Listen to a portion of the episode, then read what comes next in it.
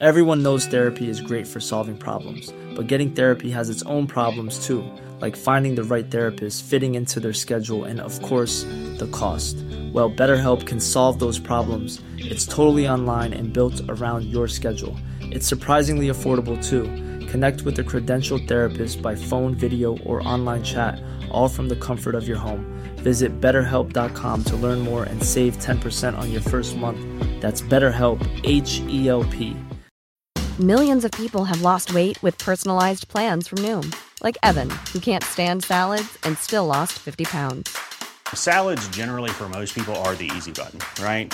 For me, that wasn't an option. I never really was a salad guy. That's just not who I am. But Noom worked for me.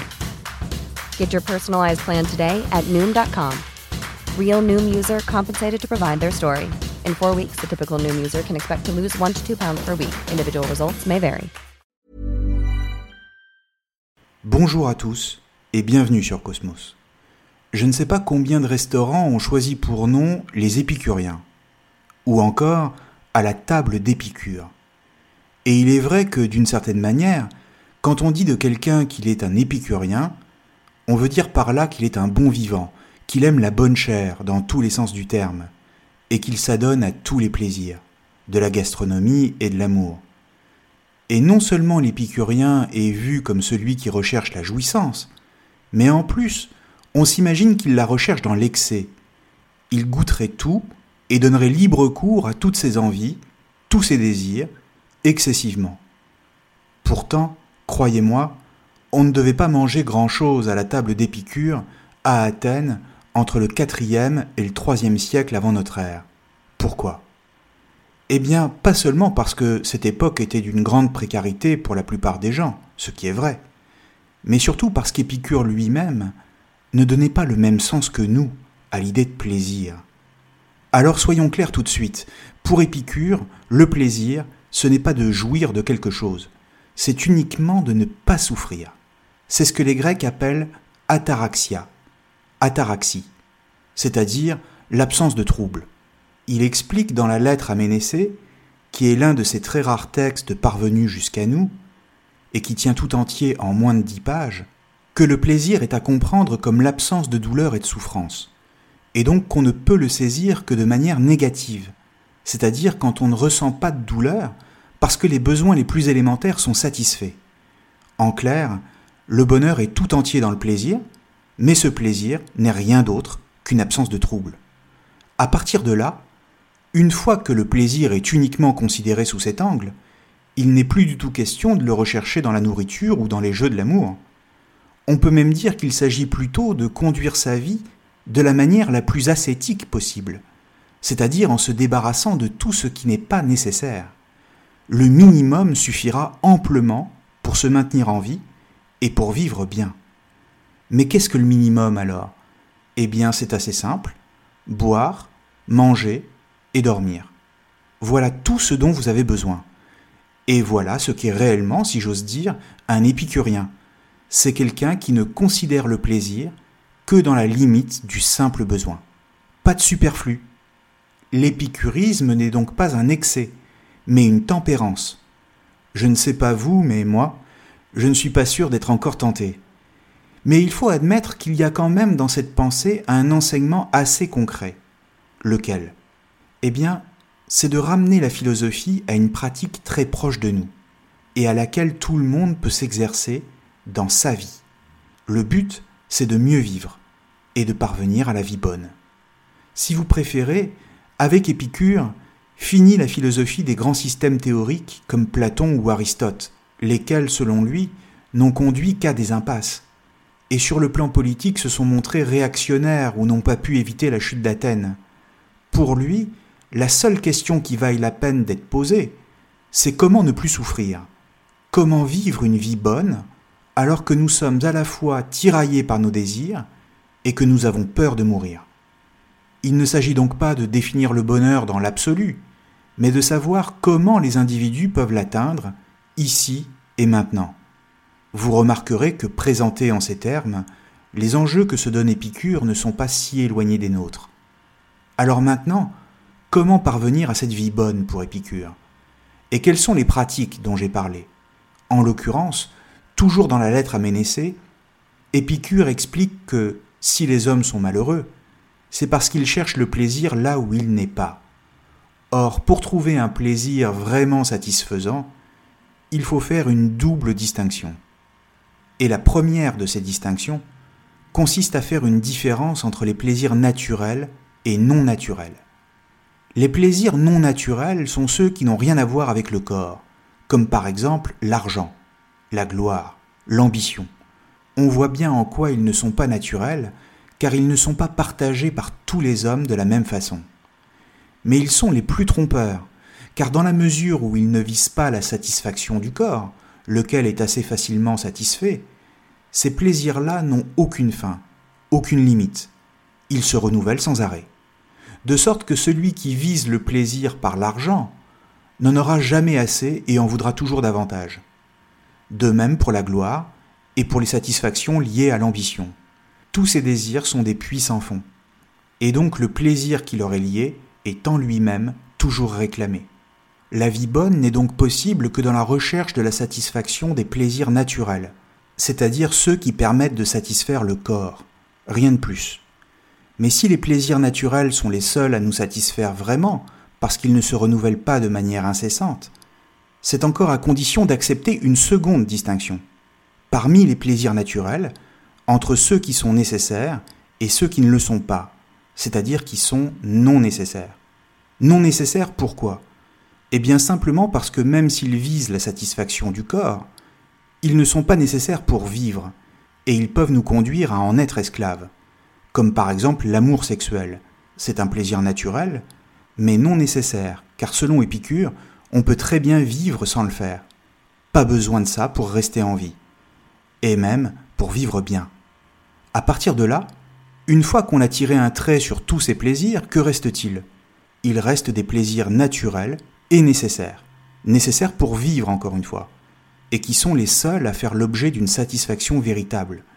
Ce que je disais tout à l'heure, boire, manger et dormir. Et en ce sens, pas besoin de manger du caviar, une simple tranche de pain suffira, avec un peu d'eau. Et se satisfaire de ça, c'est le vrai plaisir, car pour Épicure, rien ne nous contentera jamais autant que le plaisir simple d'apaiser notre faim ou notre soif. Le contentement est d'ailleurs d'autant plus grand qu'il est facile à obtenir. Alors, il est certain que cela relève d'une certaine austérité, mais le message d'Épicure ici, c'est que pour être heureux, il faut savoir remarquer l'absurdité de certains désirs, et de ne pas devenir esclave des autres. Car d'une certaine manière, comme ils ne seront jamais totalement satisfaisants, ils ne feront que nous rapprocher de la folie et de la mort. Et en effet, il y a quelque chose de mortifère à toujours courir après l'argent ou les honneurs, parce qu'en passant notre temps à les chercher, on s'imagine que c'est quand on les aura qu'on sera heureux, de sorte qu'on se projette toujours vers l'avenir et qu'on ne vit plus le moment présent. Et ainsi, on passe à côté de la vie. Du coup, pour sortir de cette impasse où nous conduit la spirale du désir, la pratique de la philosophie, considérée comme une véritable médecine de l'âme, est essentielle. Elle sert à trier parmi ces désirs ceux qui feront l'objet d'un plaisir véritable, et à hiérarchiser les priorités. Et on imagine bien Épicure et ses amis, réunis dans leur jardin de l'ouest d'Athènes, où il a fondé son école, l'école du jardin. On les imagine bien mener une vie simple, se nourrissant d'un peu de pain et de quelques olives, mais dans la paix de l'âme et du corps, ne cultivant aucune crainte à l'égard du monde, substituant l'art de l'amitié à celui de la politique, et suscitant chez leurs contemporains à la fois curiosité et scandale. Pourquoi ce Hey, I'm Ryan Reynolds. At Mint Mobile, we like to do the opposite of what Big Wireless does. They charge you a lot, we charge you a little. So naturally, when they announced they'd be raising their prices due to inflation, we decided to deflate our prices due to not hating you. That's right. We're cutting the price of Mint Unlimited from $30 a month to just $15 a month. Give it a try at mintmobile.com slash switch. $45 upfront for three months plus taxes and fees. Promote for new customers for limited time. Unlimited more than 40 gigabytes per month. Slows. Full terms at mintmobile.com. Burrow is a furniture company known for timeless design and thoughtful construction and free shipping. And that extends to their outdoor collection. Their outdoor furniture is built to withstand the elements, featuring rust-proof stainless steel hardware, weather-ready teak, and quick-dry foam cushions. For Memorial Day, get 15% off your Burrow purchase at burrow.com slash ACAST and up to 25% off outdoor. That's up to 25% off outdoor furniture at burrow.com slash ACAST. Quality sleep is essential. That's why the Sleep Number Smart Bed is designed for your ever evolving sleep needs. Need a bed that's firmer or softer on either side? Helps you sleep at a comfortable temperature? Sleep Number Smart Beds let you individualize your comfort so you sleep better together. JD Power ranks Sleep Number number 1 in customer satisfaction with mattresses purchased in-store. And now, save 50% on the Sleep Number limited edition Smart Bed for a limited time. For JD Power 2023 award information, visit jdpower.com/awards. Only at a Sleep Number store or sleepnumber.com. Hiring for your small business? If you're not looking for professionals on LinkedIn, you're looking in the wrong place. That's like looking for your car keys in a fish tank.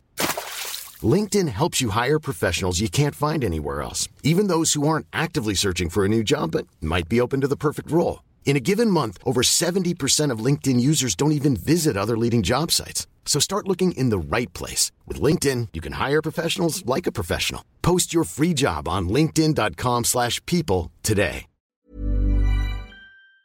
Scandale. Parce que d'une certaine manière, l'épicurisme est une contre-culture chez les Grecs, lesquels considéraient le monde comme un cosmos bien ordonné, où chacun n'existait vraiment que dans la mesure où il acceptait sa place et s'intégrait à un tout qui le dépassait. C'est notamment ce que pensent les stoïciens, par exemple, à l'inverse des épicuriens. En clair, comprenons que si Épicure et ses disciples suscitent le scandale des Athéniens, ce n'est pas simplement parce qu'ils vivent à l'écart de la cité, mais parce que pour eux, il n'y a tout simplement pas de cosmos, et donc pas d'ordre, pas d'harmonie, voire pas de logique dans le monde. Il n'y a que de l'aléatoire, de la contingence du hasard. Pour eux, le monde n'est qu'un agrégat d'atomes désordonnés, et qui ne trouve son origine que dans le hasard de la course des particules qui s'entrechoquent. Or, si tout ce qui existe est en quelque sorte le fruit du hasard, ce qui est le contraire de ce que pense un grec en général, et que le monde n'est qu'un agrégat de matière, alors cela implique que les dieux l'ont déserté, ce qui remet en cause la morale traditionnelle, et là est le scandale. Car en effet, si on ne voit le monde que comme un amas de matière, à la manière des matérialistes, ce qui est le cas d'Épicure, alors on peut parfaitement comprendre les phénomènes qui s'y produisent, notamment les phénomènes météorologiques, comme des mouvements d'atomes, et non comme une réaction due à la colère des dieux. Les dieux n'y sont pour rien. Il est donc inutile d'en avoir peur, ou de chercher à leur plaire pour obtenir d'eux une quelconque récompense. Tout cela ne conduit à rien, sinon à démontrer à quel point la superstition est puissante chez les hommes. Et le problème de la superstition n'est pas tant qu'elle est fausse, mais qu'elle nous fait vivre dans la peur, ce qui est insupportable.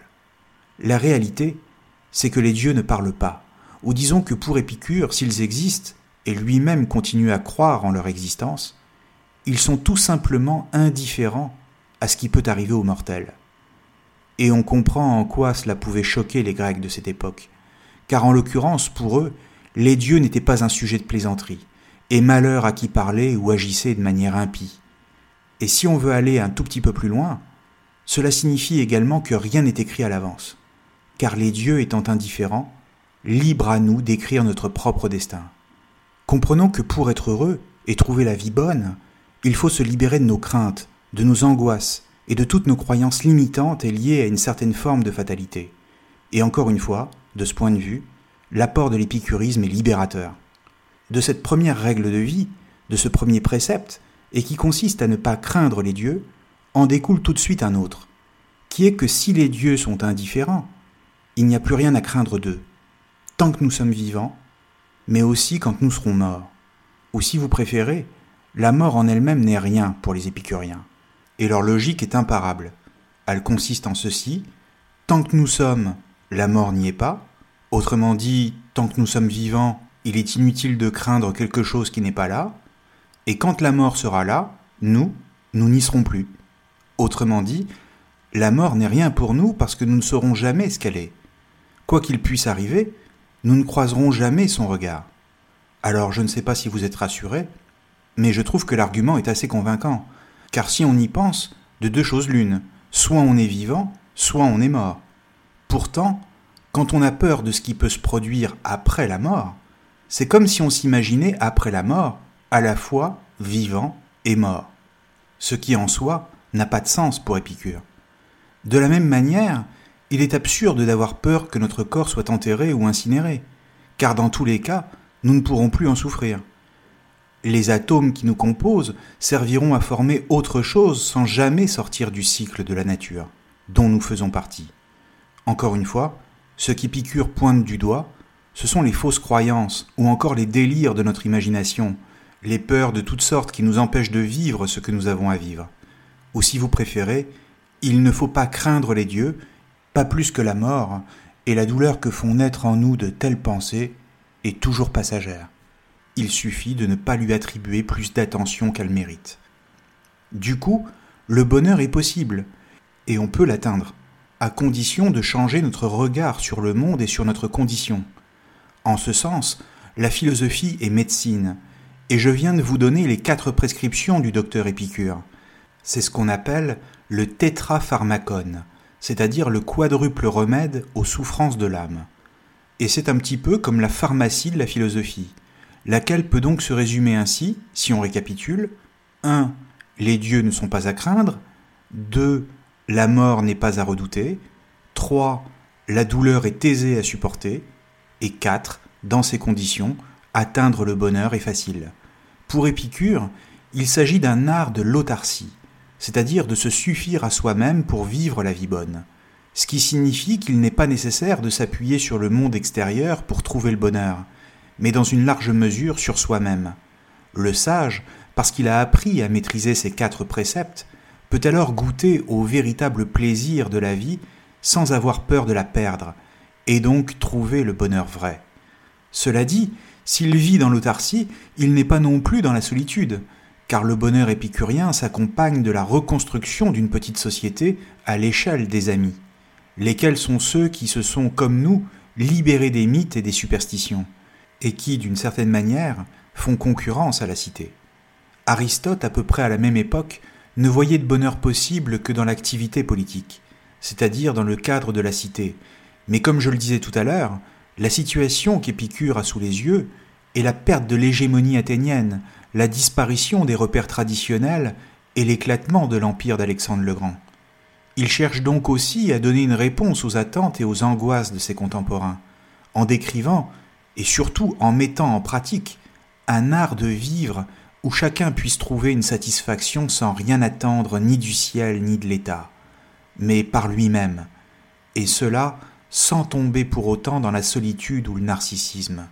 Simplement, Penser le bonheur comme tout entier dans le plaisir, certes un plaisir mesuré et calculé en un sens, lui vaudra souvent d'être caricaturé. La postérité le décrira comme se livrant à tous les vices, et ses œuvres, ainsi que celles de ses disciples, seront critiquées, surtout avec le christianisme naissant. C'est ainsi que son héritier du premier siècle avant notre ère, Lucrèce, fera lui-même et peut-être plus encore l'objet des critiques. Son célèbre poème philosophique de la nature des choses, n'étant redécouvert que bien plus tard, au XVe siècle. J'en reparlerai d'ailleurs dans un autre audio, mais en attendant, et comme d'habitude, merci à tous et à très bientôt sur Cosmos. Mom deserves the best, and there's no better place to shop for Mother's Day than Whole Foods Market. They're your destination for unbeatable savings, from premium gifts to show-stopping flowers and irresistible desserts. Start by saving 33% with Prime on all body care and candles. Then get a 15-stem bunch of tulips for just $9.99 each with Prime. Round out Mom's menu with festive rosé, irresistible berry chantilly cake, and more special treats. Come celebrate Mother's Day at Whole Foods Market.